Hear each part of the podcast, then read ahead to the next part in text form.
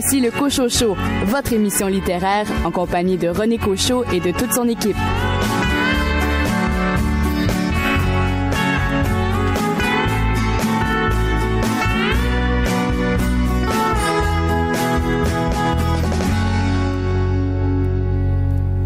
Bienvenue à votre rendez-vous littéraire. Ici René Cochot. J'espère que vous avez passé une belle semaine, que vous avez su profiter de l'hiver pour pratiquer quelques sports et surtout que vous avez plongé dans une lecture qui vous a passionné. À ce rendez-vous littéraire pour cette première heure, quatre chroniqueurs, rien de moins. Richard Mignot, vous nous parlez d'un roman d'un auteur de Trois-Rivières qui sort de sa zone de confort. L'oracle et le revolver de Guillaume Morissette. Raphaël B. Adam, un livre qui m'avait donné la chair de poule. Oui, il sera question de la chair de Clémentine de Vincent Brault. André Jacques, vous, vous êtes intéressé à un livre de Jean-Jacques Pelletier où il est question de vérité et de radio. De Jean-Jacques Pelletier, Radio Vérité, la radio du vrai monde, qui est publié aux éditions à lire. Quant à vous, Sylvain Daudier, vous nous replongez dans un classique de la littérature jeunesse cette semaine. Je vous parle de romans que j'ai lus il y a plusieurs années. Hockeyeur cybernétique, l'intégrale. Bonne émission. Toute l'équipe du Cochocho est bien heureuse de vous retrouver aux commandes de cette émission littéraire. Ici René Cochot, bien le bonjour. Au cours des 60 prochaines minutes, vous aurez l'occasion d'entendre trois chroniqueurs. À commencer par André Jacques. André, vous nous parlez d'un roman où il est question de radio. De Jean-Jacques Pelletier, Radio Vérité, la radio du vrai monde, qui est publié aux éditions à lire. De votre côté, Richard Mignot, un roman particulier pour un auteur de Trois-Rivières. L'oracle et le revolver de Guillaume Morissette. Et on va voir la chair de poule avec vous, Raphaël Béadan. Oui, il sera question de la chair de Clémentine de Vincent Brault.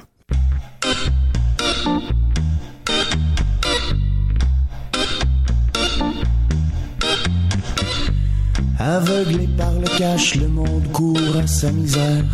Pendant que la planète crash dans les rues, sa galère. Humain allumé, humain battant pour un monde meilleur. Feu d'espoir contre les vendeurs de noirceur.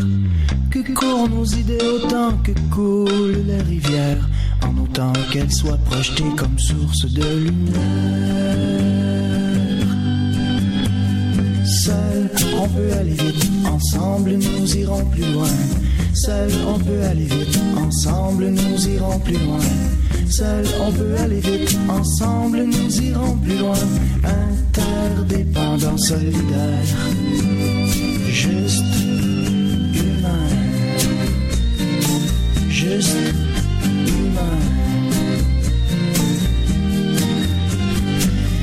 faut repenser le monde si on veut revoir danser le monde. Du courage puis du nerf, beaucoup plus que des bombes. Couteau entre les dents, il faut nous emparer du train. C'est écrit dans l'air du temps, toute sale chose a une fin. Seul, on peut aller vite, ensemble nous irons plus loin. Seul, on peut aller vite, ensemble nous irons plus loin. Seul, on peut aller vite, ensemble nous irons plus loin. Interdépendant, solidaire, juste humain. Juste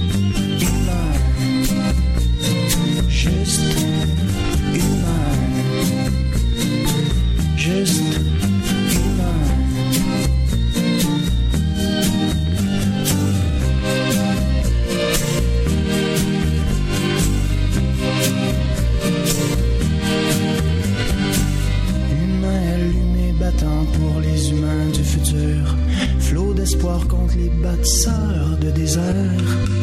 Que courent nos idées autant que coulent les rivières. Ni le départ ni l'arrivée ne nous sauvera.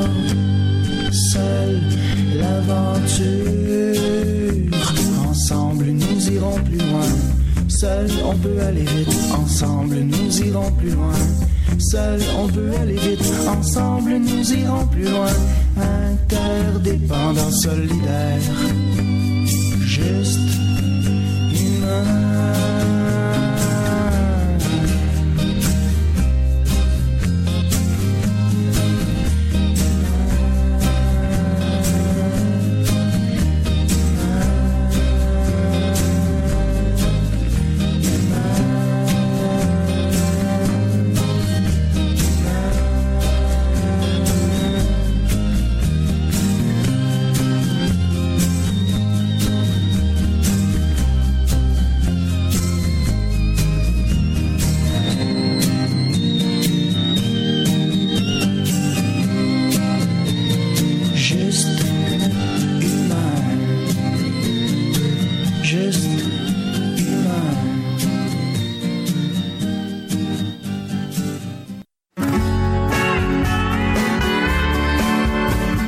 Ne paie pas, mais il plaît à Richard Mignot.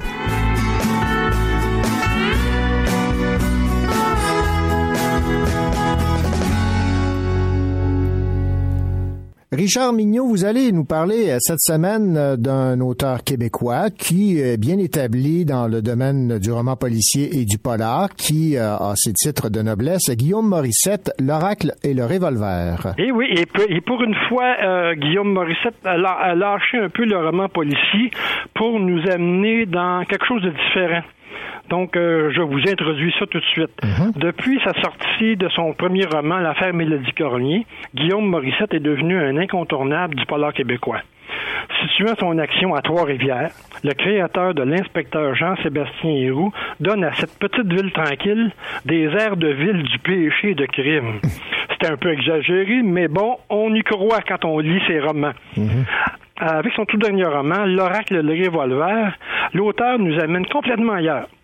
Il quitte momentanément le roman policier pour nous plonger dans une dystopie chargée de symboles. Très déstabilisant au début, mais l'histoire nous reprend et nous embarque dans la barque de l'amiral. Et là, vous dites pourquoi M. Mignot dit ça? Mhm. Je vais vous l'expliquer tout de suite. Ben, allez-y, allez-y. Un bon matin, Joseph, un Canadien qui s'est couché la, veille dans, dans un froid sibérien, se réveille dans un endroit qu'il ne reconnaît pas. Un homme est à son chevet et l'appelle maître. Et en plus, cet homme se nomme Larbin. Il lui apprend qu'on l'attend depuis des années. Il est l'amiral que la légende lui donnait à ce, à ce village-là et on lui donne tous les pouvoirs. Il est vraiment le chef du village. Mhm. Dès sa première sortie, on lui demande de rendre justice. Les gens du village s'inclinent sur son passage, le vénèrent. Arrivé à la grande place, il fait face à l'oracle, une sorte de justicier. Il y a aussi le bar d'un jeune homme enchaîné, condamné à mort pour avoir voulu fuir le village, un crime punissable par la peine de mort. Aussitôt que Joseph demande justice, on exécute le pauvre chanteur. Pour Joseph, c'est la consternation. Et ce n'est pas terminé. Joseph, que tout le monde appelle l'amiral, évidemment, il est arrivé par bateau, ira de mauvaise surprise en mauvaise surprise. Tyrannie de l'oracle, une justice rapide sur la culpabilité, une femme influente que personne ne voit et une petite chaloupe, navire sur lequel on lui dit qu'il est arrivé. Au fond de l'embarcation, il découvre un revolver. Donc, vous voyez, Oracle et le revolver. Et dans le village, il y a juste une balle. Oh, mmh. Quand même.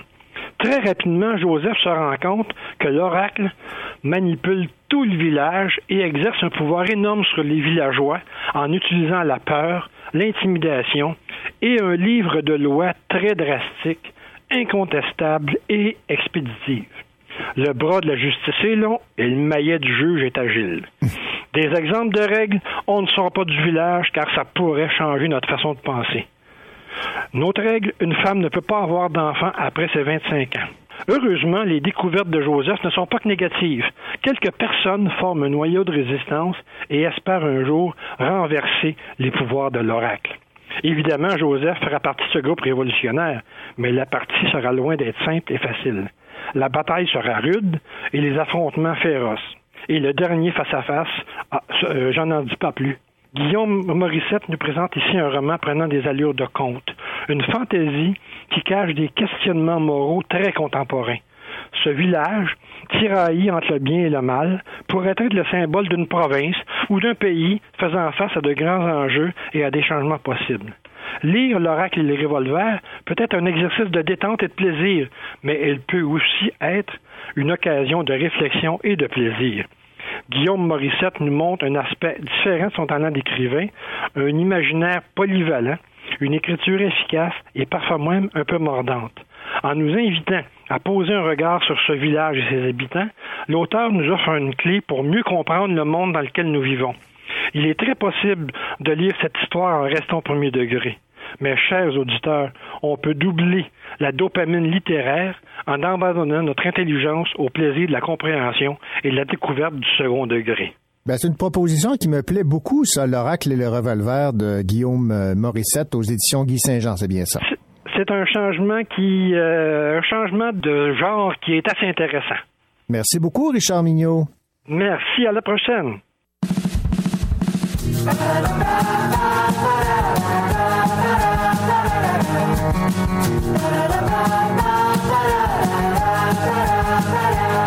Revoici au commencement, au début de l'action du mouvement. Sur la ligne, je danse, tout est possible, je pense. Et je coche présent, je sais rien de ce qui m'attend. Je fais le vide, je regarde devant. C'est le moment, je m'avance sur la ligne, je danse. Et je me lance maintenant. Et c'est un départ, et à fond, et à fond, et à fond, et à fond. Je file comme un météore. Et c'est fort, et c'est fort, et c'est fort, et c'est fort. Sans retour à nulle part. Si c'est lent de l'histoire.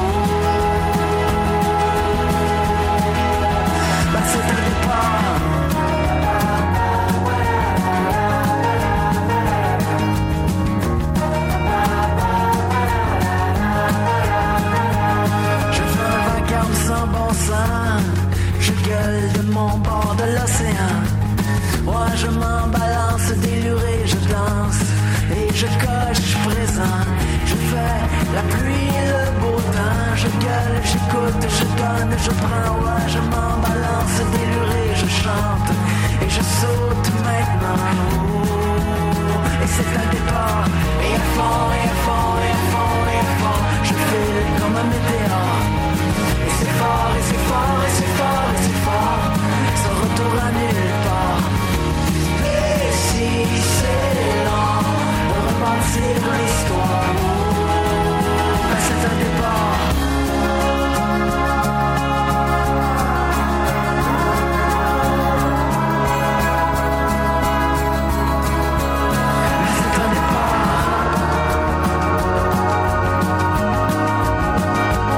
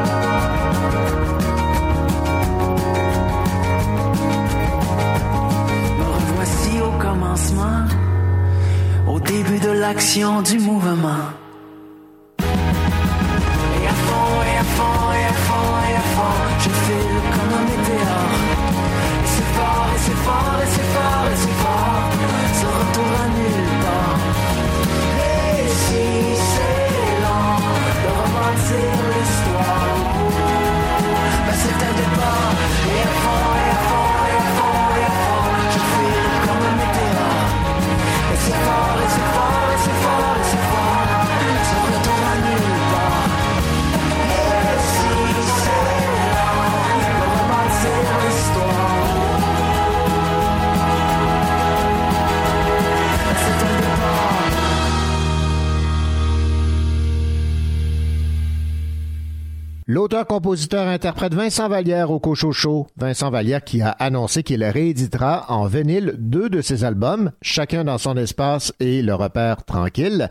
Et Vincent Vallière a de plus annoncé qu'il entend souligner ses 20 ans de carrière par une mini-tournée de huit dates en avril, accompagné de ses musiciens de l'époque. Dans ce spectacle intitulé Face A, Face B, Vincent Vallière va jouer les deux disques dans leur intégralité et ne se produira que dans de petites salles.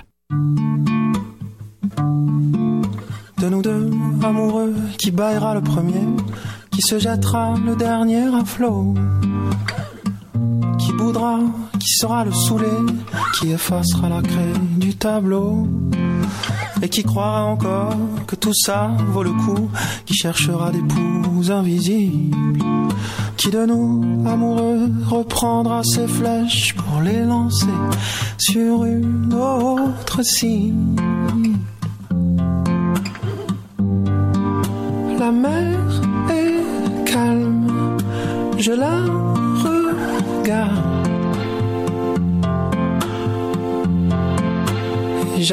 J'attends les remous, les grandes lames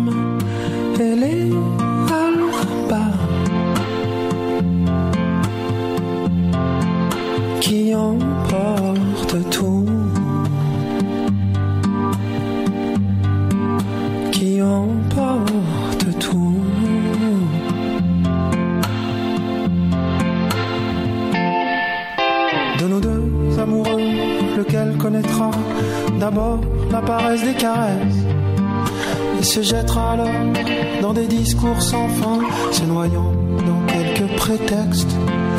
Qui tombera de haut, se tordra les boyaux, qui sera la première des victimes. Lequel de nous deux amoureux prépare en secret le grand crime? La je la regarde. J'attends les remous,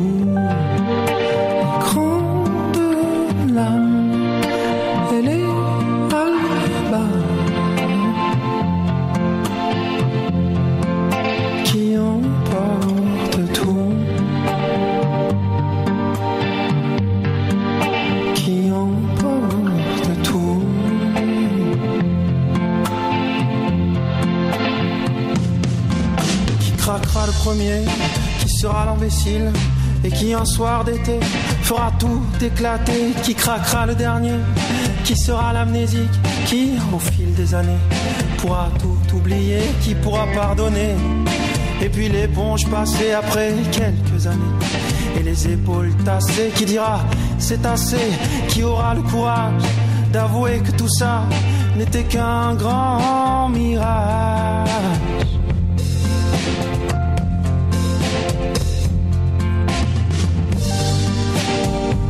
La est calme, je la regarde. Et j'attends les remous, les grandes larmes. Et les alabas qui emportent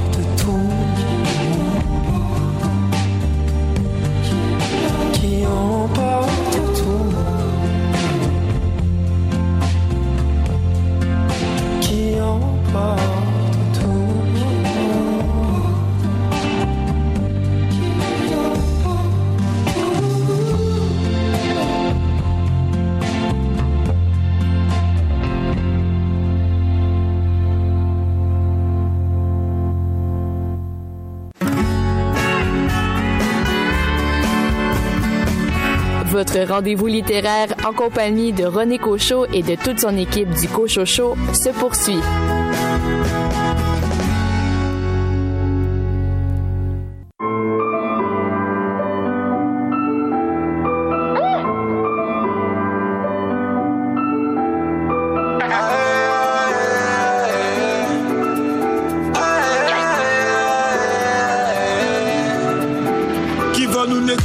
On a tout raflé de Marseille à Paname, tout le monde nous reconnaît. Toujours la même équipe, les mêmes envies. On attire les aînés, toujours les mêmes qui envient. Pas besoin de tes éloges, on est prince de la ville.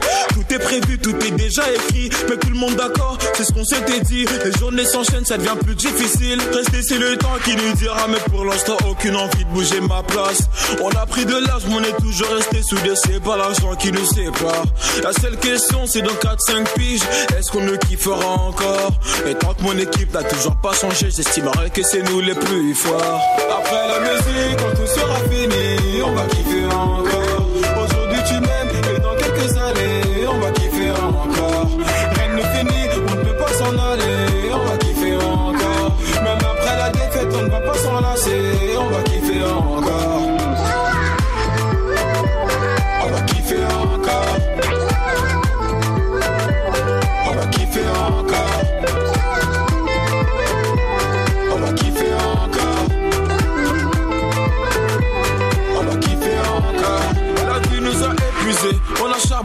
Jamais pensé à baisser les bras. Tout ça, moi je l'ai mérité. Je veux pas m'arrêter.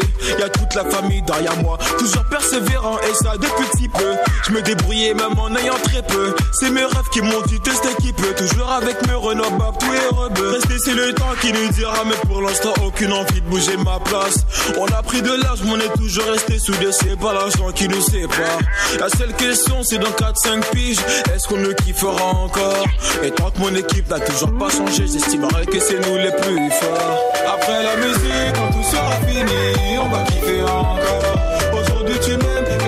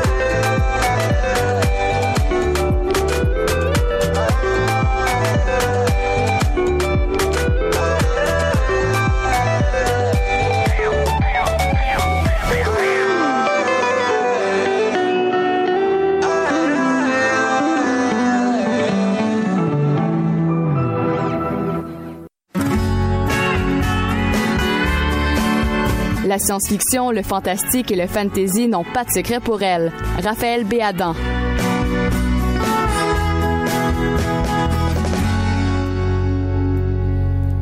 Raphaël Béadan, bonjour. Bonjour René. J'avais lu ce livre euh, et euh, j'ai bien hâte de vous entendre euh, nous en parler. Moi, j'avais été, euh, disons, euh, sous choc, on va dire ça ici, de ce roman de Vincent Brault qui a pour titre La chair de Clémentine et c'est publié aux éditions Héliotrope dans la collection Héliotrope Noir. Alors, qu'en avez-vous pensé de ce roman La chair de Clémentine?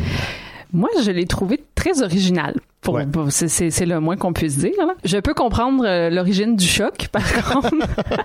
J'ai pas de difficulté à le comprendre. On va le mettre un peu en contexte pour permettre aux auditeurs de, de mieux comprendre de quoi on parle. Donc, euh, c'est l'histoire de, de Gustave, qui est un, un jeune homme là, âgé de 19 ans. Lui n'a pas du tout peur de la mort, parce que dès son enfance, euh, les gens et les animaux se précipitent dans ses bras pour y mourir. Des gens partant, on, hein, on a le temps. Puis là, ben ça c'est, on voit des extraits au, départ, du, au début du roman, on voit des, des moments de sa, de son enfance finalement où, où se passe ce genre de phénomène un peu particulier. Puis âgé de 19 ans, donc au moment où, euh, où le, le- le cœur de l'histoire se déroule, Gustave va être aidé par une exterminatrice et un enquêteur de police pour essayer d'élucider le mystère qui entoure son étrange malédiction et les circonstances un peu troubles de la mort de Clémentine, qui est sa mère finalement. Puis à travers tout ça, ben la température euh, dégringole. Donc euh, d'un chapitre à l'autre, il fait de plus en plus froid Voilà. aussi, ce qui train- teinte tout le roman.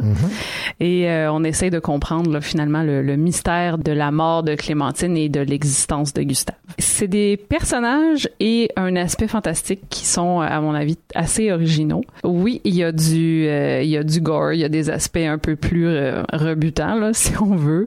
Euh, puis il y a une enquête aussi à travers ça. Donc c'est tout ça qui se côtoie. L'écriture est très simple, mais euh, il y a des images qui sont très fortes. Euh, J'ai trouvé personnellement que ça, ça se lisait. C'est, c'est un tout petit euh, roman, donc euh, ça, ça se lit quand même très bien, puis assez Oui. rapidement. Euh, mais j'ai trouvé qu'il y avait quelque chose de fascinant là-dedans de voir un peu le, le, le développement de ce personnage-là qui est pris avec cette malédiction-là, puis le, le- mais en même temps le- l'espèce de côté presque apaisant de la mort dans Ouais, ses bras. En tout cas, ouais, ouais. le contraste était euh, était très particulier. Donc euh, c'est quelque chose moi qui m'a beaucoup plu. C'est sûr qu'il faut s'ouvrir à ce, ce type d'histoire-là parce que c'est parce que c'est particulier. Euh, mais moi je pense que pour les gens qui veulent euh, qui veulent découvrir là, quelque chose qui, qui qui se lit rapidement puis qui est spécial, si on peut dire, ben moi je trouve que c'est c'est une belle euh, c'est une belle découverte. qui nous plonge donc dans une atmosphère euh, bien particulière. on va dire ça Exactement. ici.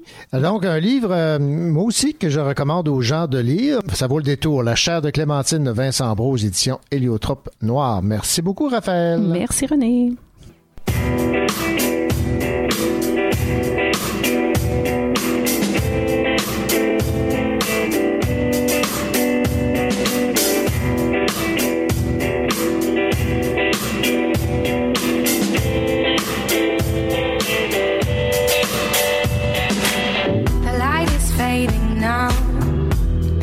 My soul is running on a path that I cannot reach.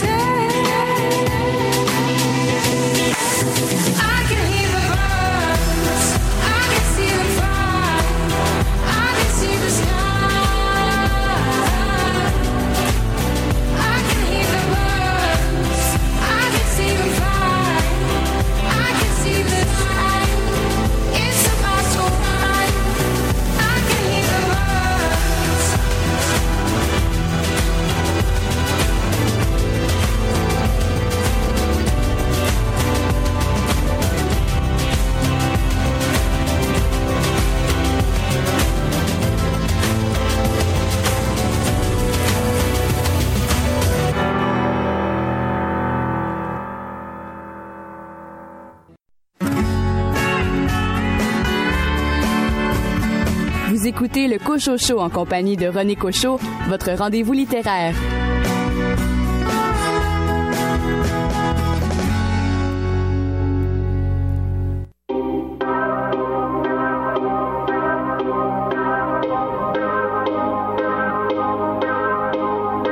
C'est le début, il y aura une fin, mais là c'est le début. C'est là que je t'ai vu, ta silhouette au loin, c'est là que je l'ai vu et tout de suite. Tu m'as plu, tu m'as plu, c'est là que j'ai fondu sans penser au chagrin, ne pensant qu'au début, sans penser à demain. Au royaume suspendu à t'aborder enfin, mais j'ai confondu, j'ai confondu.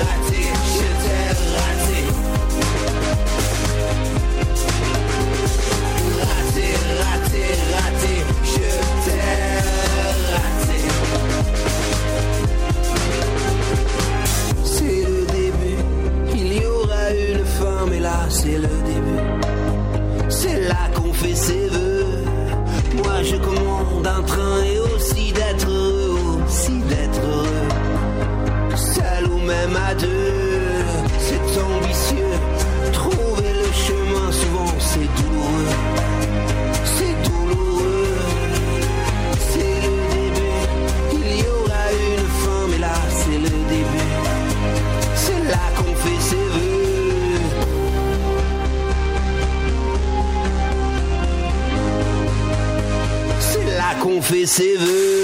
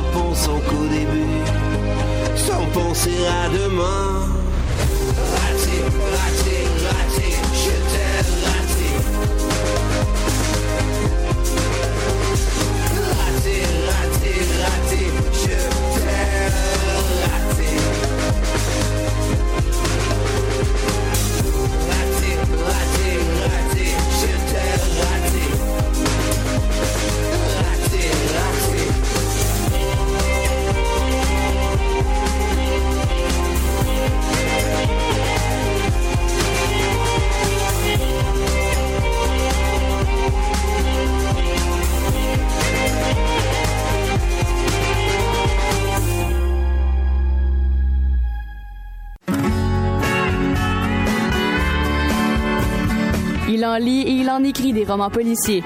André Jacques.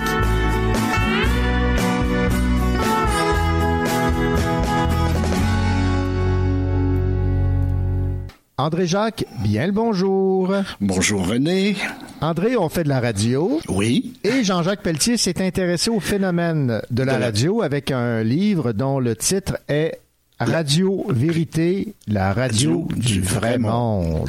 Et, mais je te dirais qu'il s'intéresse surtout à un type de radio. Ouais, dirais pas euh, nécessairement. Une radio qu'on entend plus dans le coin de Québec, je dirais. oui, hein, et ça. toutefois, celui-ci se passe à Montréal Ah, parce qu'il y a quand même des, des clones de cette radio de Québec. Alors, euh, commençons par euh, Jean-Jacques à parler un peu. Tous les amateurs, je crois, de polar québécois connaissent au moins de nom Jean-Jacques Pelletier, qui est quand même un des, un des auteurs importants dans le genre. Euh, il est surtout connu pour une série assez colossale qui s'appelle Les gestionnaires de l'apocalypse, qui est une série qui a été publiée entre 1998 et 2009, qui comprend quatre gros romans, dont certains sont en deux tomes, ce qui fait en tout sept volumes d'à peu près 5 à 600 pages chacun. Alors, Ouais, c'est costaud, hein? Ah oui, oui, c'est un, c'est, mais qui se prennent euh, dans l'ordre ou dans le désordre, là, c'est quand même intéressant quand on les prend dans l'ordre. Alors, il a été surtout connu par ça, mais il a publié aussi plusieurs autres romans chez Alire et chez Urtubise. Il a publié des essais comme Les taupes frénétiques,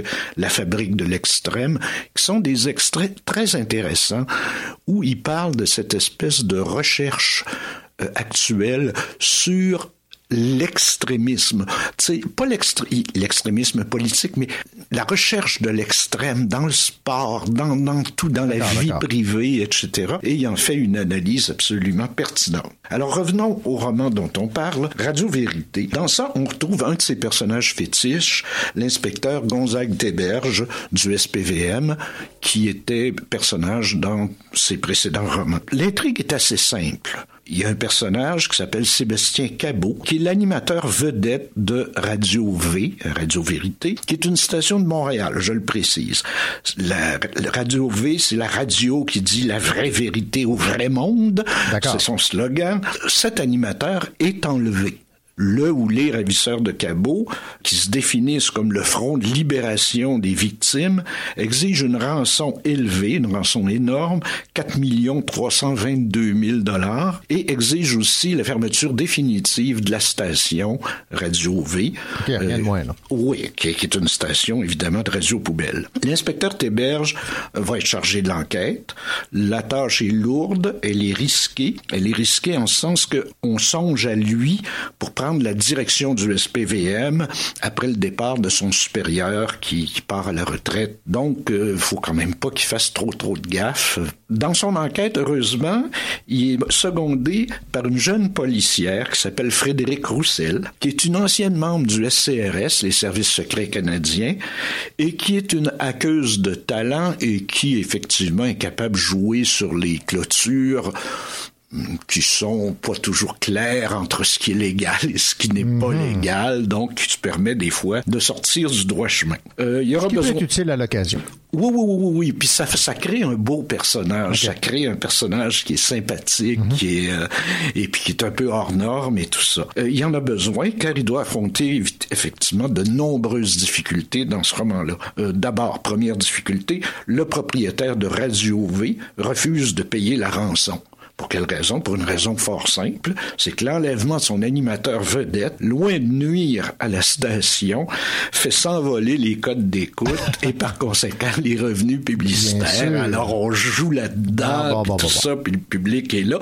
Alors pour lui, c'est une affaire en or. Il collabore pas beaucoup, beaucoup, beaucoup. À côté de ça, bon, autre difficulté, c'est que le maire de Montréal, qui est en campagne électorale, qui est un ami du propriétaire de la station, évidemment, et le, le scandale le dérange et euh, il voudrait que ça se règle le plus vite possible. Mais la principale difficulté, c'est le groupe des V. Les V, c'est quoi? C'est un groupe d'auditeurs fanatiques de la station qui, dans un geste citoyen, alimenté par les réseaux sociaux et par la station V, évidemment, veulent prendre les choses en main, qui forment, et ils forment des espèces de milices qui arpentent la ville pour libérer leur idole, puis évidemment aider la police, parce que la police, évidemment, est incapable, c'est une gang de manche-beignes, etc. corrompus et tout. Corrompus et tout.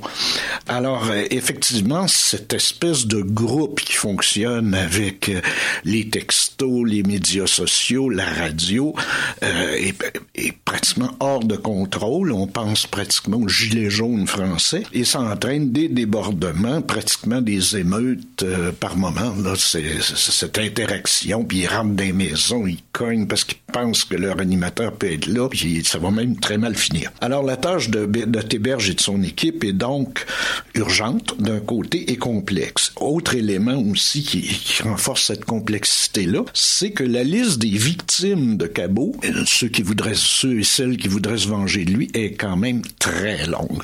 Euh, dans sa belle carrière, le, le dénommé Cabot a attaqué de façon euh, violente et virulente à peu près tout le monde. Il a attaqué des politiciens il a attaqué des journalistes des autres médias, fake news, etc. Ouais, ouais, ouais. Il a attaqué les assistés sociaux, les gens qui font rien, les chômeurs, les bon, les artistes, les chorégraphes, tous ceux dont l'art dérange un peu et puis tu sais, puis qui reçoivent des subventions, tout ça. Alors tu vois à peu près le genre, les artistes, il a attaqué les prostituées, les drogués et bien sûr évidemment les policiers. Alors on voit un peu quand on ouvre le catalogue de ceux qui pourraient l'avoir enlevé, euh, le catalogue est immense. Moi j'ai bien aimé ce roman-là de V. D'abord j'aime l'écriture de Jean-Jacques Pelletier. Euh, c'est une narration extrêmement syncopée. Il y a deux fils narratifs principaux. Euh, D'une part, évidemment, la, la principale, c'est l'enquête de Théberge qu'on suit, mais il y a aussi plusieurs petites parties, plusieurs, appelons ça des petits chapitres, où on a les, dialogues et les confrontations entre le ou les ravisseurs et Cabot, qui est retenu prisonnier, où on lui fait entendre des, des extraits de ses, ses émissions, etc. Mais tout ça, c'est toujours entrecoupé par des brefs passages, moi j'appellerais ça presque du bruitage, où on a les textos, où on a des, des, des courriels, où on a des extraits d'émissions de radio, même de Radio-Canada, de RDI, de, de télévision et tout ça. Tout ça rentre un peu, euh, un peu comme des, des, des petites coupures entre la narration. Ça donne un montage très très euh, très très vivant, très actif et fort intéressant. Il y a peut-être quelques longueurs dans le roman. C'est pas agaçant, mais il faut se rappeler une chose, c'est que Radio Vérité a d'abord été une longue nouvelle, une novella, si tu veux, de 80 pages, que Jean-Jacques Pelletier avait publiée dans la revue Alibi en 2005. Donc, il a repris cette longue nouvelle, il l'a engraissé, si tu veux, pour, euh, pour arriver à ce roman de 300 pages et il l'a étoffé. Moi, j'aime beaucoup, oh, élément que j'aime beaucoup aussi, c'est l'analyse du phénomène social et politique des médias populistes et de la pensée populiste, Ouais, ouais. puis de la radio poubelle et tout ça, même si c'est un phénomène qui baisse un peu, ça reste un phénomène d'actualité. Euh, faut pas oublier que Jean-Jacques Pelletier est un philosophe. Jean-Jacques Pelletier était professeur de philosophie au cégep de Lévis-Lauzon et il y a toujours un côté didactique dans son œuvre et cette analyse de ce phénomène euh, de la radio poubelle, des médias sociaux et tout ça euh, est fort pertinent. Alors même si le roman se déroule en 2004, les propos qui nous met, le propos reste tout à fait d'actualité 15 ans plus tard. Je dirais même qu'il et qu'il est plus d'actualité aujourd'hui qu'il pouvait l'être à l'époque, quand on pense à la montée du populisme politique, la montée du racisme, les propos contre les gays, contre les LB, Ouais, ouais. bon, LBGT, etc. Euh, L'influence grandissante des médias sociaux, euh, on, on- je parlais tantôt des, des gilets jaunes en France, où tu as une espèce de mouvement spontané qui sans leader et tout ça, qui, que personne ne réussit à, À contrôler, à- contenir et à, à encadrer, parce que ça pète de tous les côtés. Bon, la détérioration de la notion de vérité aussi, qui Ouais, est à la base même du roman.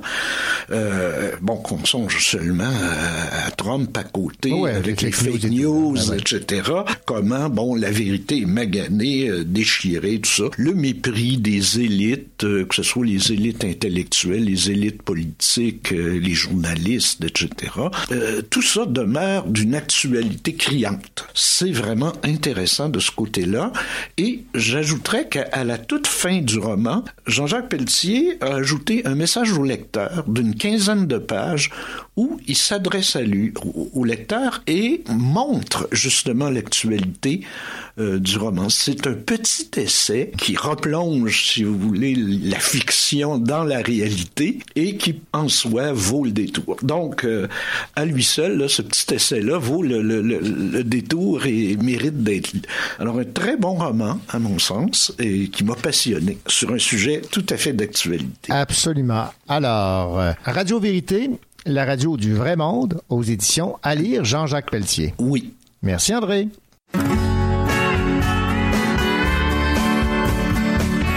Votre rendez-vous littéraire en compagnie de René Cochot et de toute son équipe du Cochot Show se poursuit.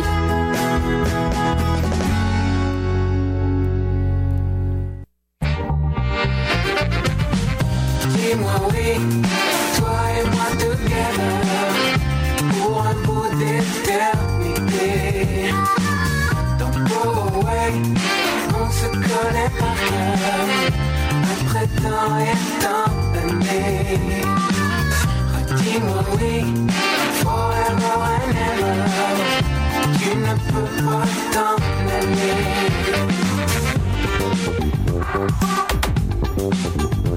Et cause that is love. Comme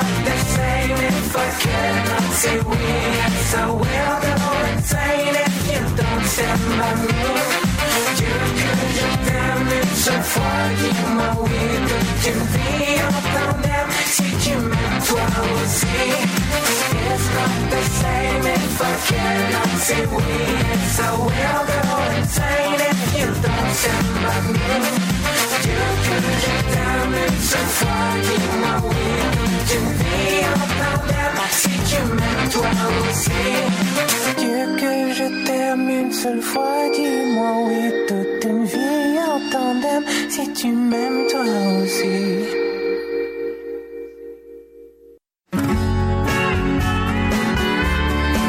Chaque fois qu'il regarde un livre illustré pour enfants, il retombe en enfance. Sylvain Daudier.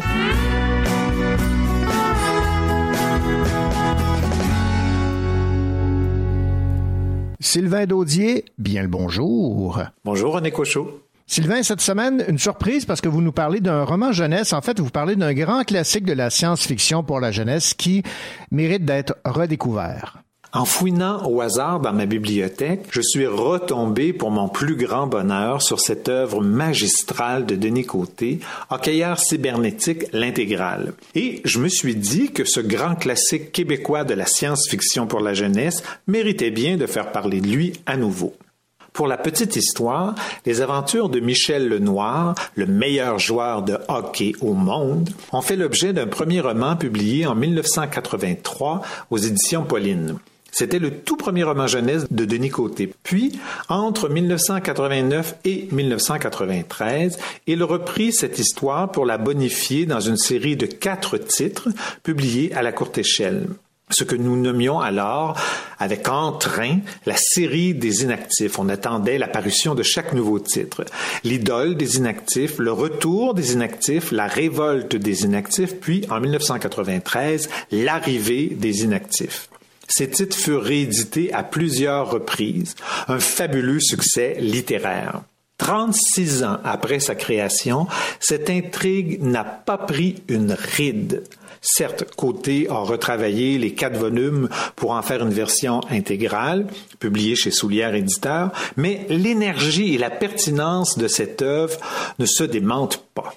Cette chronique du futur, où s'entrecroisent avec intelligence et finesse spectacles sportifs, robots, médias, corruption, injustice, manipulation, révolte et courage, est d'une vraisemblance à couper le souffle avec ce que nous voyons émerger pour notre proche avenir. On plonge dans ce roman pour n'en ressortir que 500 pages plus loin. L'écriture de côté, que j'ai toujours admiré, est ficelée au quart de tour, un maillage serré avec ce qu'il faut de dialogue pour soutenir le rythme, des personnages finement ciselés qu'on voit évoluer, réfléchir, se mobiliser ou devenir des monstres sous nos yeux. Dans ce roman, Côté joue d'une posologie délicate où s'entremêlent morale, conviction, croyance, compassion, violence et tendresse. Chaque ingrédient est parfaitement dosé. Pas besoin de connaître ni d'aimer le hockey pour vous laisser envahir par cet univers de scandales, d'hypocrisie multiples et d'amitié sincère qui s'entrechoquent en une intrigue fascinante. Personnellement, tout le questionnement qu'amène ce roman à propos de qui nous gouverne réellement me semble être en adéquation parfaite avec de multiples questions que se posent aujourd'hui des milliers de jeunes. Un superbe roman de science-fiction, vraiment. Hockeyeur cybernétique l'intégrale de Denis Côté chez Soulière Éditeur. Un classique donc à redécouvrir. Merci beaucoup Sylvain Daudier de nous rappeler euh, cette œuvre de Denis Côté. Au revoir René.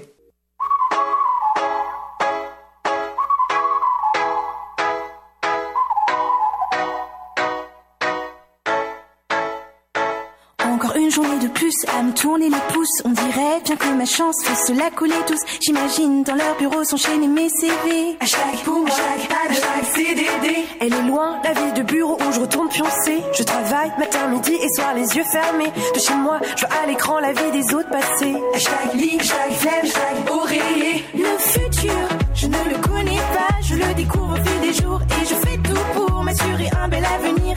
Si ça pouvait suffire, hashtag futur.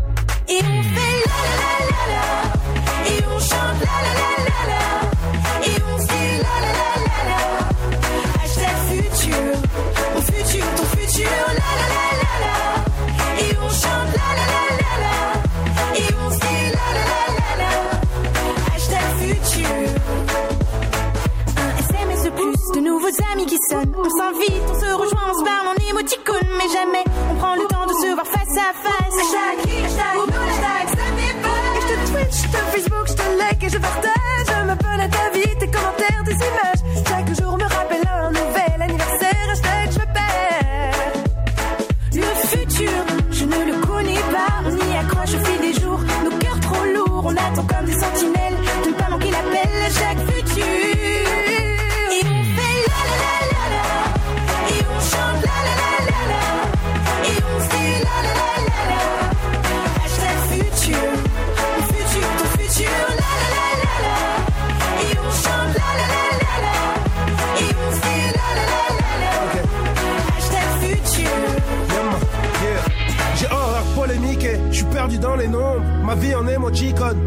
Lol. La vie ne fait que m'intriguer, rien ne veut s'imbriquer. C'est un loto géant, je crois que j'ai choisi le mauvais ticket. Plus 30 balais, je vais m'emballer, je vais m'en aller. Une île déserte, un trans son Bob Marley. Ou bien moi j'attends qu'ils inventent une appli pour se marier. Un coup j'aime à la place du corps, je crois qu'on va pas se marrer. Ce monde est fou et mon avenir joue à cache-cache. Tout va trop vite, mais ma conscience me parle en hashtag. Je m'en sors plus, je dors même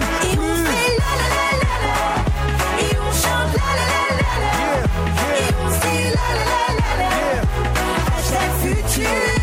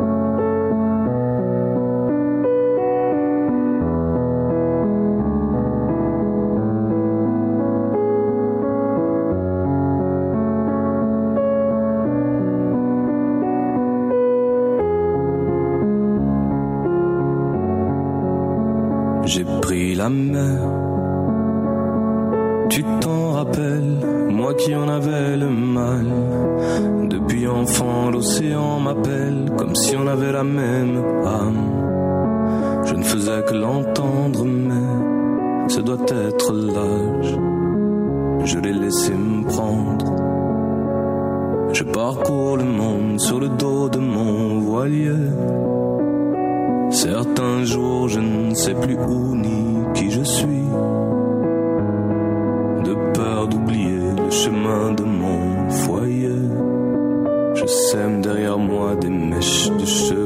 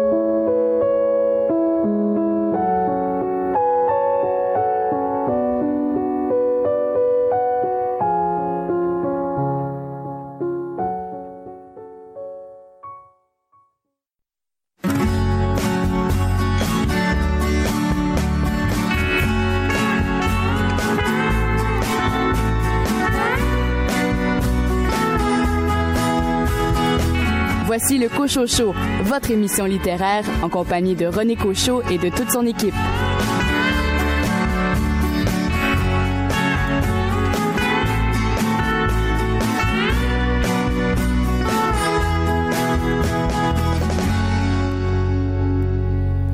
Bienvenue à cette deuxième partie de votre émission littéraire Le Cochocho. Au cours des 60 prochaines minutes, vous aurez l'occasion d'apprendre quels sont les euh, coups de cœur des libraires indépendants pour le mois de mars. Billy Robinson va nous parler de ce livre de Marie-Renée Lavoie qui a pour titre euh, Les chars meurent aussi, puisque c'est le livre choisi par la Ville de Québec pour l'événement francophone Une ville, un livre. Un entretien également avec Geneviève Peterson, qui est finaliste pour sa BD 13e Avenue, tome 1, pour le Festival Québec BD dans la catégorie Grand Prix de la Ville de Québec, meilleur album de langue française publié au Québec par des auteurs canadiens.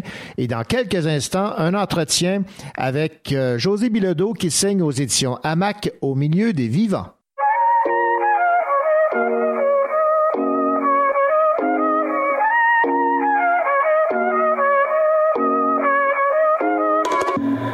Pour les miroirs et les lentilles.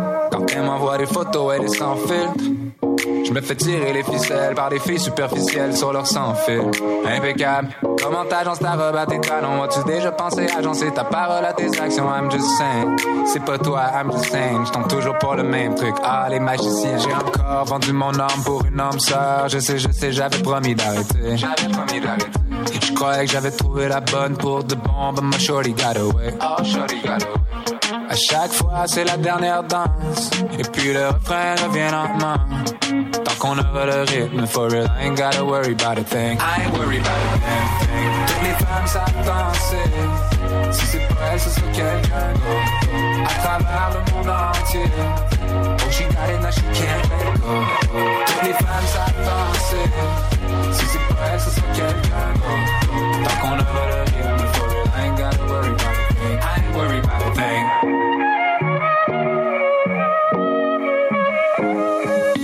Maintenant tu m'attends sur ma deuxième ligne. Que tu rappellerais one of these days. Mais t'en fais pas, mon cœur est flexé. Tu peux le squeeze, mais pas le briser. Oublie le passé, on fait comme de rien. Tu veux passer la nuit, y'a aucun problème. Mais t'es mieux d'appeler la job, dis que tu recommences à neuf, mais que tu travailles pas demain. J'ai encore vendu mon âme pour une âme sœur. Je sais, je sais, j'avais promis d'arrêter. J'avais promis d'arrêter. Je croyais que j'avais trouvé la bonne pour de bon, but my shorty got away. À chaque fois, c'est la dernière danse. Et puis le refrain revient lentement. Tant qu'on aura le rythme, for real, I ain't gotta worry about a thing. I ain't worried about a thing. Les femmes savent danser. Si c'est pas elle, ce sera quelqu'un d'autre. À travers le monde entier. Oh, she got it, now she can't let go. Toutes les femmes savent danser. Si c'est pas elle, ce sera quelqu'un d'autre. Tant qu'on aura le rythme, for real, I ain't gotta worry about a thing. I ain't worried about a damn thing. Toutes les femmes savent danser. I ain't worried about a damn thing. Toutes les femmes savent danser. I ain't worried about a damn thing. Toutes les femmes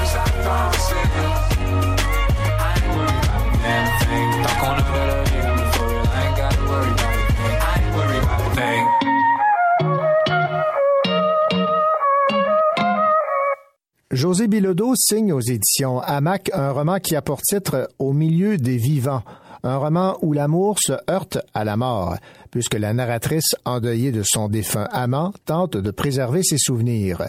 On dit que le temps efface tout, j'en suis terrifié.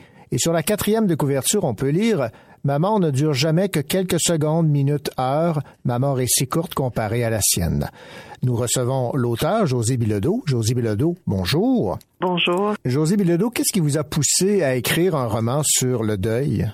En fait, j'ai puisé la matière de ce livre-là à la suite euh, d'un deuil, même deux deuils que j'ai eu dans ma vie. Puis, euh, comme je suis écrivaine, évidemment, je, je, ça a vite été une matière que j'ai trouvée riche à explorer en écriture. C'est de même que c'est venu. Puis, euh, puis je l'ai jumelé à mon amour pour le Mexique aussi, qui est un pays que j'aime beaucoup, puis qui a une imagerie de la mort très très forte. Alors c'est ça que j'ai essayé de, mettre tout ensemble. Bien, justement, revenons sur ce voyage au euh, Mexique. Je vais vous citer euh, José Bilodeau en page 85. Des Indiennes aux tresses épaisses ont empilé autour d'elles des gerbes d'œillets, d'Inde orange et fuchsia. Cette fleur sert d'offrande pour les défunts. Elle ornera les cimetières et les hôtels de chaque maison d'ici quelques jours. Est-ce que je vois, on doit comprendre que au Mexique, on célèbre la mort différemment qu'ici en Amérique du Nord? Ben, ça fait quelques années en fait que je fréquente le Mexique, je dirais différentes régions du Mexique, que j'aime beaucoup la culture mexicaine. J'avais déjà entendu parler de la fête des morts, mais j'y suis allée il y a trois ans, je crois. Je crois que euh, oui, je pense que c'est il y a trois ans. Je suis allée euh, pour vivre vraiment la nuit des morts euh, dans la région d'Oaxaca. Euh, J'ai trouvé ça magnifique. C'est une fête magnifique c'est quelque chose qui manque un peu ici, je, je crois. On, fréquente pas nos cimetières du tout. On fréquente pas euh, les lieux où on enterre nos morts. Euh, tandis que les Mexicains, au moins une fois par année, ils vont passer la nuit auprès de leurs proches dans le cimetière et ils font une fête euh, à ce moment-là. ils mangent là, il y en a qui chantent, il y en a qui prient. C'est plutôt festif. Il y a du recueillement aussi, mais c'est très, très vivant, très animé comme fête. Je vais vous citer ici en page 39. En fait, ce que je cherche dans ce pays, c'est un passage vers lui, vers son autre forme. En fait, elle cherche votre euh, narratrice à garder ce contact avec cet amant euh, décédé euh, trop tôt, mais de façon différente. Oui, en fait, elle cherche, euh, comme euh, c'est un, c'était un amour interdit et qu'elle n'a pas accès euh, au tombeau de, de cet amour-là, de cet amant-là, euh, parce que les cendres ont été dispersées. Elle cherche un lieu, en fait, elle cherche une moyen, un moyen, un endroit où aller se recueillir euh, pour garder ce contact-là avec euh, cet homme-là qu'elle a aimé et, euh, et c'est ce qu'elle recherche dans ce voyage-là. Je crois pas qu'elle arrive à la combler, par exemple, mais je pense que c'est ce qu'elle cherche. Mais je pense que c'est plus complexe que ça. Elle s'en va en fait dans une autre culture qui n'est pas la sienne et puis elle trouve ça magnifique, mais ça ne lui redonne pas ce qu'elle cherche. Je pense qu'elle va le trouver autrement, tranquillement, avec le temps. Sa crainte aussi, euh, José Bilodeau, c'est qu'il n'y ait pas de trace de cet amour entre elle et son amant. Oui, ben comme comme c'était un amour interdit, euh, elle n'a pas de témoin. Il n'y a rien qui témoigne de cette de, de, de leur union, de leur passage, mis à part ses, ses propres souvenirs à elle. Alors si ces souvenirs à elle euh, meurent, s'éteignent, ils n'auront jamais existé. Je pense que c'est sa grande peur aussi. Elle espère euh, pallier les rituels funéraires qui euh, lui ont été euh, interdits indirectement, comme elle ne pouvait s'afficher ouvertement comme ayant vécu un amour avec cet homme. Il y a une difficulté là à surmonter. Oui, c'est ça. Au final, on, réussit quand même à se, refaire une vie malgré l'absence de l'être aimé. Oui, oui, oui, la vie, euh, la vie persiste, la vie euh, reprend son cours, puis je pense que je pense que- qu'elle consent à ça aussi. Elle refait, elle remet une routine, elle recommence à voir les amis. Euh, je pense qu'elle fait tout pour, puis à un moment donné, ben la vie reprend ses droits, puis. C'est ça, ça ça n'empêche pas la peine, euh, le manque, mais quand même la vie reprend ses droits. Est-ce que vous avez eu euh, certaines difficultés à écrire euh, votre euh, roman, ayant pour thème évidemment le, le deuil et l'absence définitive de l'être aimé, parce que vous avez vous-même, vous l'avez dit en début d'entrevue, vécu des, des drames, des deuils? Euh, je, je- crois que j'aurais pas pu écrire ça sans connaître le deuil. Euh, mais en même temps, c'est une matière qui est quand même euh, riche, mais aussi triste. Euh, Tu sais, travailler des journées dans, dans à écrire de la peine, on finit par vivre un peu là-dedans aussi. Alors, je suis très contente d'en sortir aussi. Vous l'aimez, votre personnage, votre, votre Ben- narratrice? Est-ce que c'est un peu vous?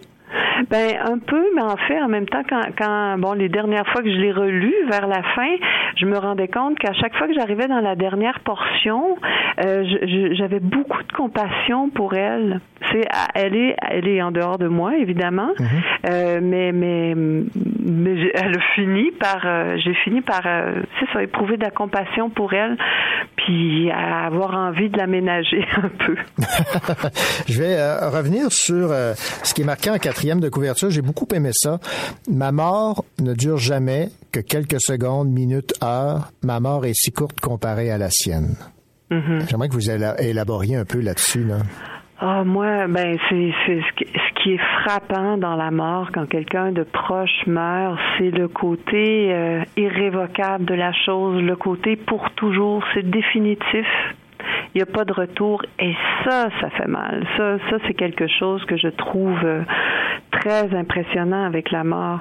Alors c'est un peu ça que j'ai vu souligner là-dedans, que j'ai voulu souligner. C'est que peu importe elle comment elle se sent, ce sera jamais comparable avec l'éternité de sa mort à lui.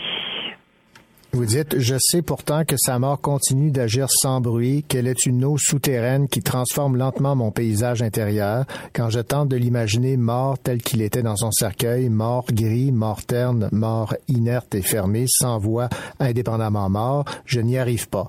Ce que je mesure, c'est le contraste entre la place qu'il occupait et le vide effarant de son absence. Ça dit tout, ça. Oui, je pense que ça dit beaucoup. oui, oui, la présence physique de quelqu'un aussi, c'est ça qui part beaucoup. hein. Je rêve souvent que je tente d'attraper ces cendres offertes au vent par sa veuve et ses fils sur un autre euh, continent. C'est cette euh, distance également qu'elle se doit de garder qui fait encore plus mal. Oui, oui, c'est ça, l'absence de lieu. La déroute, elle est, elle est complètement perdue euh, par rapport à ça. Elle ne sait pas vers où aller. C'est ce qu'elle cherche. En fait, c'est comme euh, une quête de voyage. elle part sur la route pour chercher ce qu'elle va finalement trouver dans sa vie quotidienne. José Bilodeau, ça a été un réel plaisir de discuter euh, avec vous et de votre roman qui, rappelons-le, a pour titre Au milieu des vivants et ça a été publié aux éditions AMAC. Merci beaucoup. Merci à vous.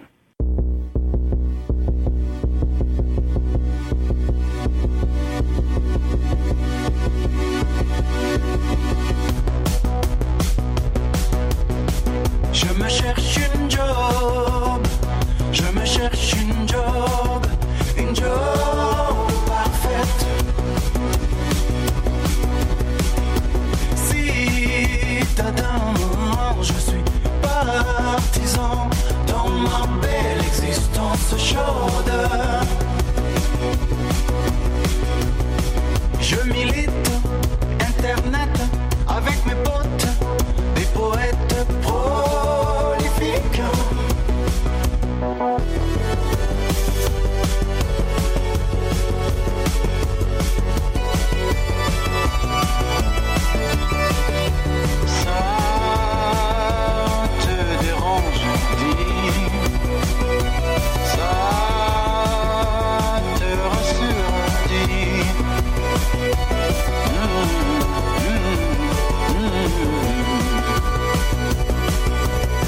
Je me cherche un chum, je me cherche un chum,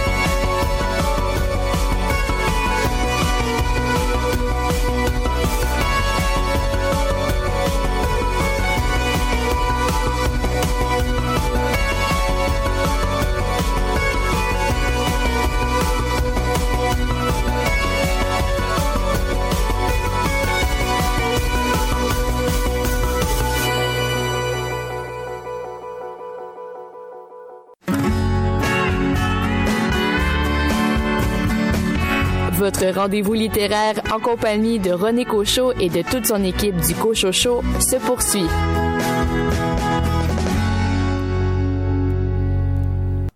Les mois, les libraires indépendants nous font part de leur coup de cœur. Voici leur sélection pour le mois de mars, à commencer par Chauffer le dehors de Marie-André Gill aux euh, éditions La Peuplade. C'est le choix de Justine Saint-Pierre de la librairie du Portage à Rivière-du-Loup qui dit Avec les vagues de froid que nous amène cet hiver québécois, je me suis réchauffé l'âme avec Chauffer le dehors. Marie-André Gill se livre en plusieurs vers sur les relations et la vie en général avec une approche qui va droit au but ainsi que des métaphores qui laissent place à une interprétation, elle laisse glisser ces mots dans notre esprit afin de nous faire réfléchir à notre tour. Mathieu Lachance de la librairie Le Furteur à Saint-Lambert a fait son choix sur Manuel de la vie sauvage de Jean-Philippe Barry-Guerrard aux éditions Tamer. Manuel de la vie sauvage est une œuvre spécialement écrite pour les gagnants et vous gagnerez à lire ce roman porteur de tellement de réflexions sur le monde qui nous entoure il met en scène un jeune homme qui veut se lancer en affaires pour réussir dans la vie, prêt à tout pour parvenir à ses fins, au risque de délaisser certains enjeux éthiques au profit de certains plus lucratifs. Shannon Desbiens de la librairie Les Bouquinistes à Chicoutimi a beaucoup aimé Blanc de Denis Alice Béchard aux éditions Alto. J'aime beaucoup la sensibilité et la rigueur de Denis Alice Béchard. Blanc se déroule en Afrique, au Congo, où on part à la recherche d'un personnage insaisissable et quasi mythique, Richard Vos, un livre qui fait réfléchir, relativiser et prendre conscience de réalités qui nous échappent et nous bluffent. Un passionnant récit à lire absolument. Chantal Fontaine de la librairie moderne Saint-Jean-sur-Richelieu a porté son choix sur 25-1 de Geneviève Pichet aux éditions Québec-Amérique. Dans la classe de Madame Audrey, la maladie et la mort frappent. Geneviève Pichet pénètre au cœur de la classe et offre un portrait sensible des réactions des élèves, de l'enseignante et des parents. De la culpabilité au déni, de la tristesse à la résilience, elle parvient à offrir un récit certes poignant, mais tout à fait magnifique et profondément humain. Marie-Hélène Vaugeois de la librairie Vaugeois à Québec, elle, a comme coup de cœur pour le mois de mars l'histoire en retard de Mariana Copo aux éditions Comme des géants. Des personnages arrivent dans une page blanche. L'histoire, elle, n'est pas là, elle est en retard. Que faire? La plupart des protagonistes attendent sagement, mais un petit lapin décide de créer sa propre histoire. Alors voilà pour les coups de cœur du mois de mars des libraires indépendants du Québec. Leur choix, Chauffer le dehors de Marie-André Gill, Manuel de la vie sauvage de Jean-Philippe Barry-Guerrard, Blanc de Denis Ellis Béchard, 25-1 de Geneviève Piché et Histoire en retard de Mariana Coppo.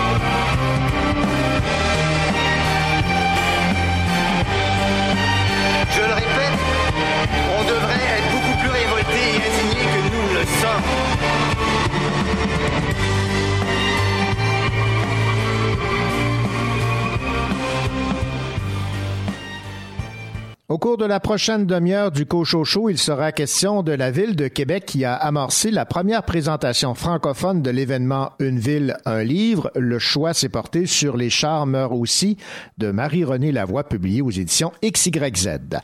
Comme ce fut le cas pour la délicatesse, les souvenirs et je vais mieux, le roman Le mystère Henri Pic de David Funkinos fait l'objet d'une adaptation cinématographique. On va en parler. Elle met en vedette cette adaptation l'acteur Fabrice Lucchini. Et le Festival Québec BD a dévoilé la liste des finalistes des prix BDS Cosa 2019. 20 titres dans six catégories tenteront de se tailler une place parmi les lauréats de ce prix d'envergure pour tout BDiste ou amateur de bande dessinée.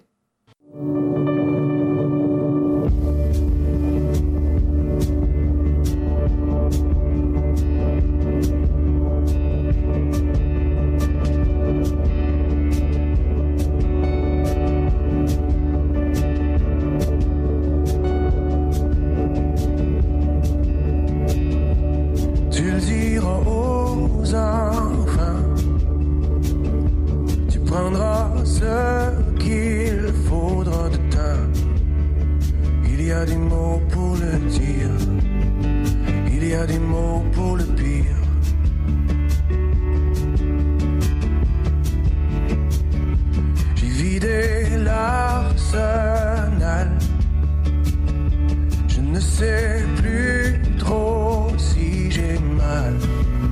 J'ai peut-être un fond de fakir.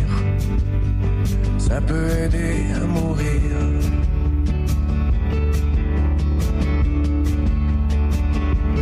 Je sais que tu crois encore au miracle. Mais je sens que lâche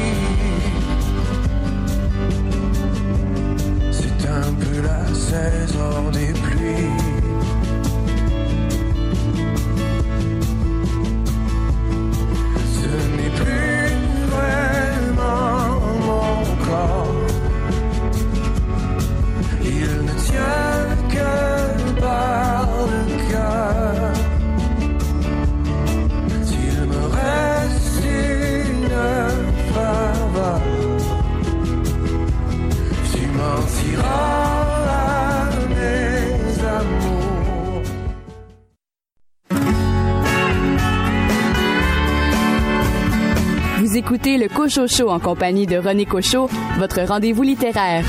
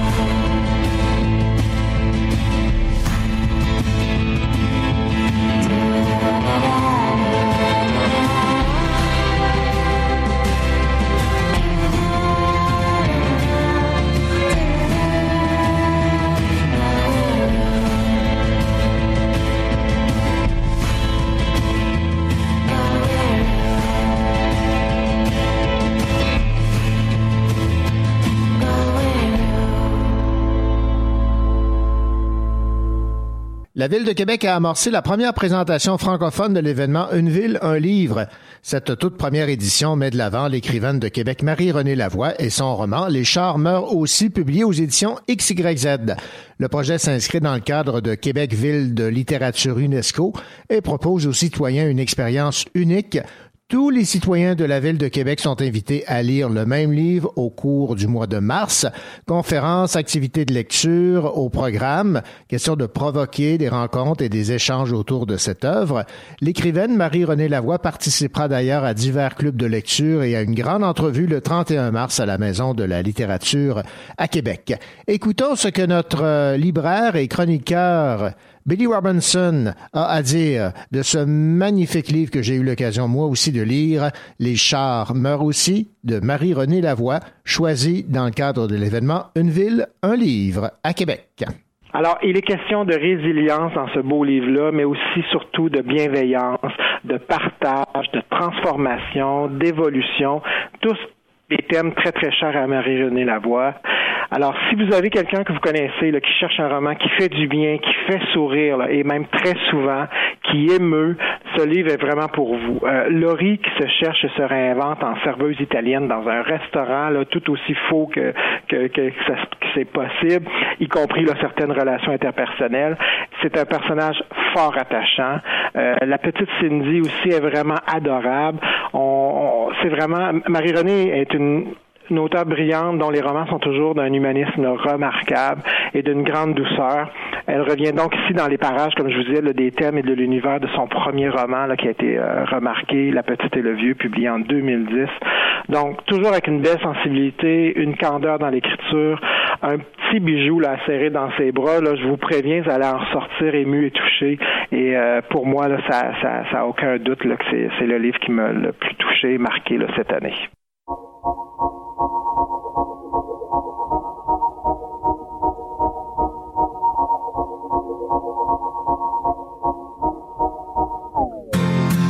ira écouter Harlem au coin de Manhattan, on ira rougir le thé dans les Amman, on ira nager dans le lit du fleuve Sénégal et on verra brûler bomber sous un feu de On ira gratter le ciel en dessous de Kyoto, on ira sentir Yobat au cœur de Janeiro. On lèvera nos yeux sur le plafond de la chapelle Sixtine et on lèvera nos verres dans le café Pushkina. Oh, quelle est belle notre chance aux mille couleurs de l'être humain, mélangées de nos différences à la croisée des destins. Vous êtes les étoiles, sommes l'univers. Vous êtes un grain de sable, nous sommes le désert. Vous êtes mille pages et moi je suis la plume. Oh, oh, oh. Vous êtes l'horizon et nous sommes la mer. Vous êtes les saisons et nous sommes la terre. Vous êtes le rivage et moi je suis l'écume. On dira que les poètes n'ont pas de drapeau. On fera des jours de fête autant qu'on a de héros. On enfants de l'âme et qu'il y a des reines autant qu'il y a de femmes. On dira que les rencontres font les plus beaux voyages. On verra qu'on ne mérite que ceux qui se partagent. On entendra chanter des musiques d'ailleurs et l'on saura donner ce qu'on a de meilleur. Oh, quelle est belle notre chance aux mille couleurs de l'être humain, mélangées de nos différences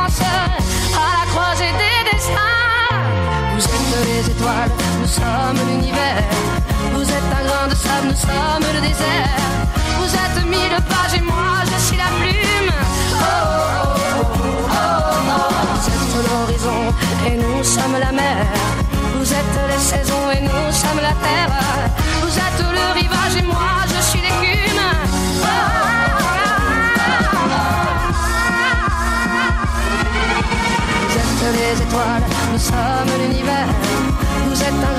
Nous sommes le désert. Vous êtes mille pages et moi je suis la plume. Vous êtes l'horizon et nous sommes la mer. Vous êtes les saisons et nous sommes la terre.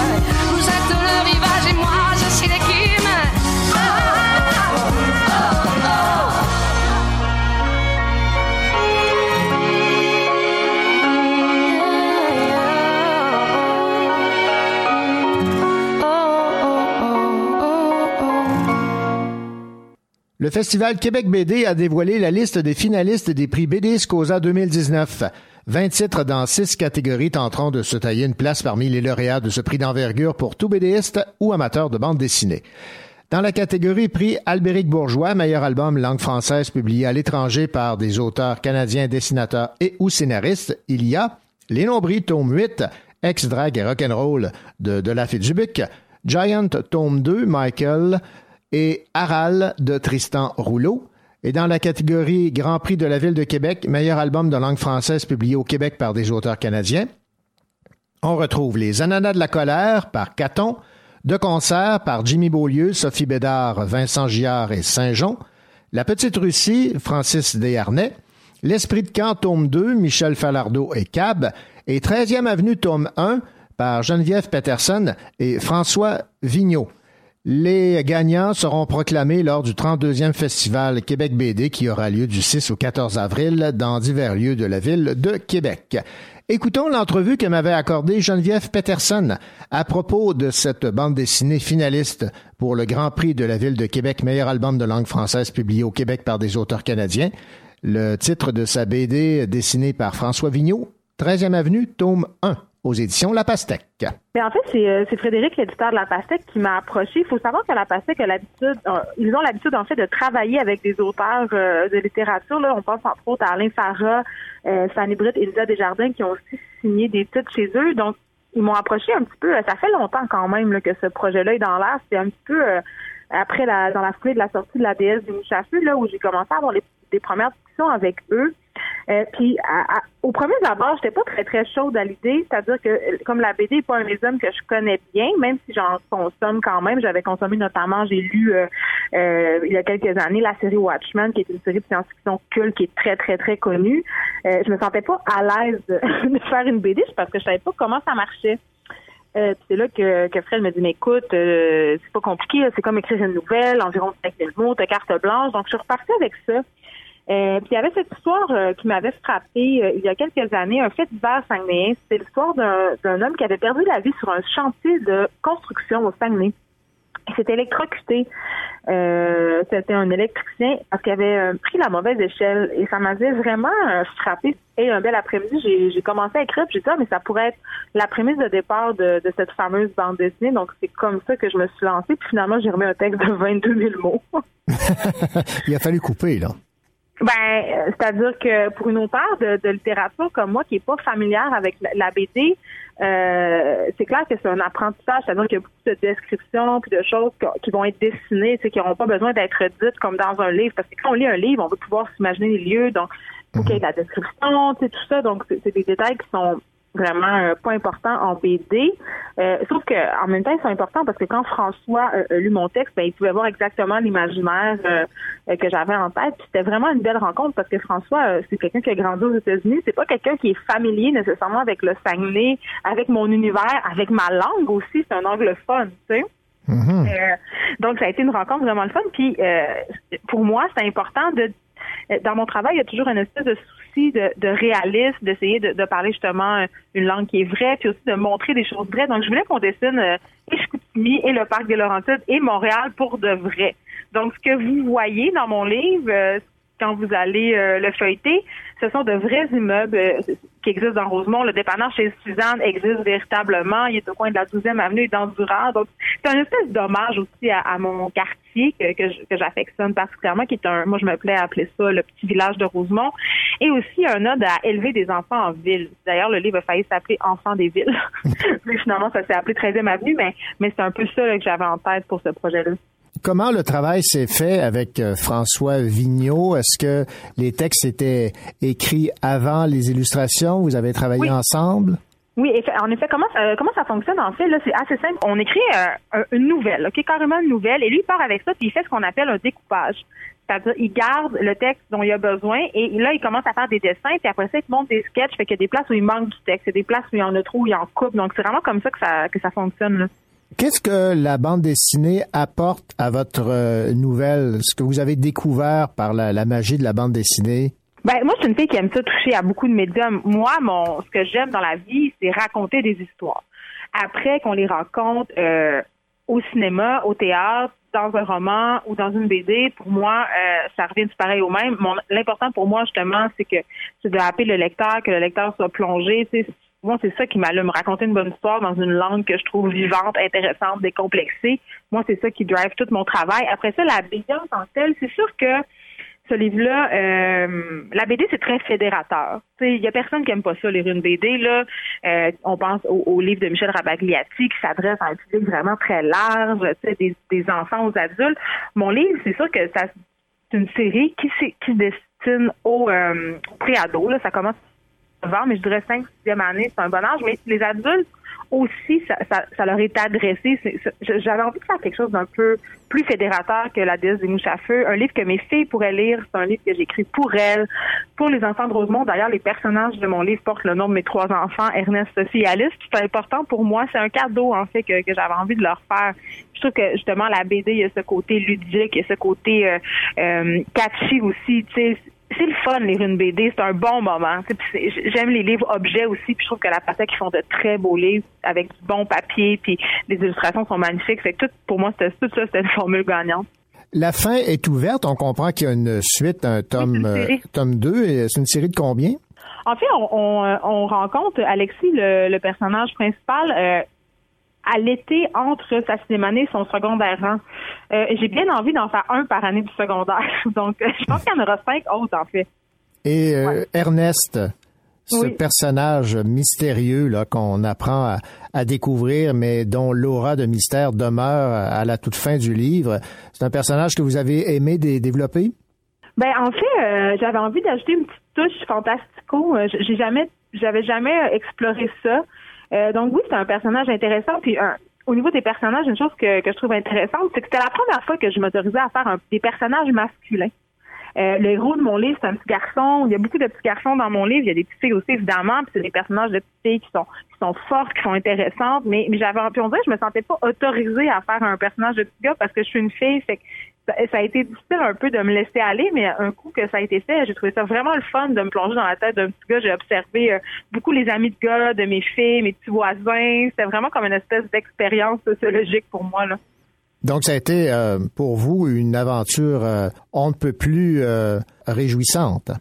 Ben, j'ai beaucoup aimé ça, mais là, ce que, ce que je vais aimer encore plus, euh, c'est rencontrer les lecteurs. J'ai hâte de voir les lecteurs, j'ai hâte de voir la réception. Ça fait longtemps que j'ai pas sorti un livre, ça m'inquiète en même temps, ça m'angoisse. C'est un livre différent. C'est pas la même chose que ce que je fais d'habitude, qui est assez, euh, tu sais, la DS, c'est cru, c'est direct. Il y a ce, même côté cru et direct euh, dans 13e Avenue, mais c'est sûr que ça s'adresse pas au même public, mais on parle quand même des vraies affaires. Euh, j'ai voulu parler du moment de la préadolescence avec ce que ça comptait de découverte de la sexualité, de déception. Ce livre-là s'ouvre sur un drame euh, inhumain en plus au début, donc la- les premières désillusions de l'enfance, les premières épreuves. Euh, donc en ce sens-là, c'est le fun. J'ai hâte de voir comment les gens vont l'aimer ou pas l'aimer. c'est tout le temps angoissant ce moment-là où où le livre sort, parce que moi ça fait longtemps que je l'ai fini, ça fait long... c'est comme si c'était une deuxième vie, tu sais. Avez-vous l'impression que vous allez conquérir un, public qui ne vous connaît pas?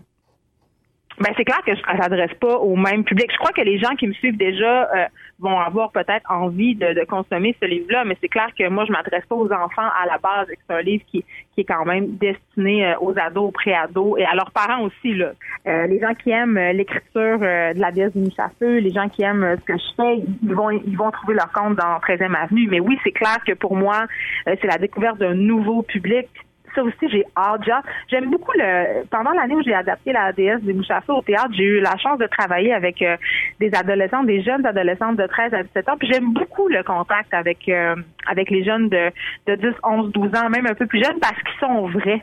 Il n'y a pas encore de filtre, il n'y a pas encore toutes les appréhensions, puis les- l'espèce de barrière qu'on se met quand on est des adultes. Puis je trouve que pour un artiste, c'est particulièrement riche d'avoir la chance d'avoir accès à ce discours-là. Fait en ce sens-là, ça, je suis vraiment contente de, de les viser, ces, ces jeunes-là, puis de pouvoir avoir un contact privilégié avec eux, j'espère, là, avec ce livre-là. Eh bien, Geneviève euh, Peterson, merci beaucoup pour cette entrevue. Je rappelle que votre bande dessinée a pour titre euh, 13e Avenue et les dessins sont de François Vigneault. C'est aux éditions de La Pastèque. Merci, Merci beaucoup. Vous écoutez le Cocho Show en compagnie de René Cocho, votre rendez-vous littéraire.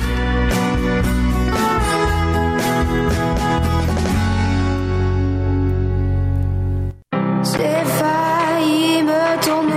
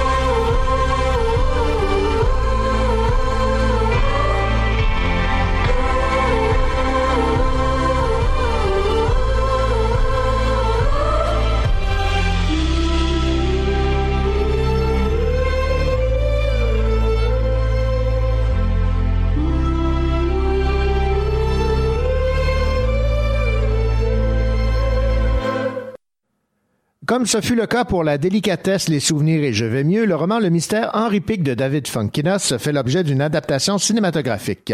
Ce film met en vedette Fabrice Lucchini. Dans le mystère Henri Pic, une jeune éditrice découvre une perle, voire un chef-d'œuvre, un ouvrage écrit par un inconnu, Henri Pic, dans une bibliothèque de Bretagne qui recèle des livres refusés par des éditeurs. En cherchant cet homme, elle apprend qu'il est mort et que rien ne laissait croire dans sa vie qu'il aurait pu être un auteur. Le mystère autour de ce manuscrit contribuera au succès du livre. Un journaliste doutant de l'histoire particulière de ce manuscrit va enquêter. Le mystère Henri Pic prendra l'affiche au Québec en juin prochain. Écoutons la bande-annonce. Les dernières heures d'une histoire d'amour de l'énigmatique Henri Pic. Véritable triomphe littéraire. Madeleine Big, je pose la question tout haut que beaucoup de gens se posent tout bas. Êtes-vous certaine que c'est bien votre mari qui a écrit ce roman? Vous êtes en train de vous moquer de mon mari. Non mais vous l'imaginez, le pizzaiolo breton qui pond un bouquin de cette envergure? Mais sérieusement, toi, tu vois papa écrire ça entre deux fournées de pizza? J'ignore qui a écrit ce livre, mais je vais trouver. Pour qui Vous avez le culot de venir ici Mais ça va pas bien, vous Pourquoi Henri Pic Pourquoi toute cette mystification J'ai besoin de vous pour aller au bout de cette enquête. Vous êtes un peu mon docteur Watson. Pourquoi c'est vous, Sherlock Holmes Bah parce que c'est mon enquête. Si on pouvait trouver une lettre, une carte postale. J'en ai des lettres de lui. Ouais, c'est pas exactement ce dont je me souvenais. Peut-être que c'est en tombé sur la liste de courses de Proust. Oui, mais on a retrouvé la liste des courses de Proust et ça de la gueule. Regardez. Henri Pic a emporté son secret dans la tombe. Acceptez-le. Vous allez arrêter d'emmerder ma fille. Bah, vous allez quand même pas nous menacer avec votre binette. Non, ça c'est une serfouette. J'ai presque tout perdu avec ce bouquin. Vous êtes en train de bouleverser nos vies. C'est ce livre qui bouleverse nos vies, non? Pensez pas, Joséphine Une bande-annonce fort efficace qui donne envie d'aller voir ce film qui met en vedette Fabrice Lucchini, inspiré du livre Le mystère Henri Pic de David Funkinas. Et c'est ainsi que se termine cette autre édition du Cocho Show. J'espère que vous avez euh, eu plaisir à écouter cette émission. Si vous avez raté une entrevue, une chronique, vous avez le goût de réécouter euh, un segment de l'émission, rappelez-vous, l'émission est en balado. Allez, bonne semaine et à la semaine prochaine.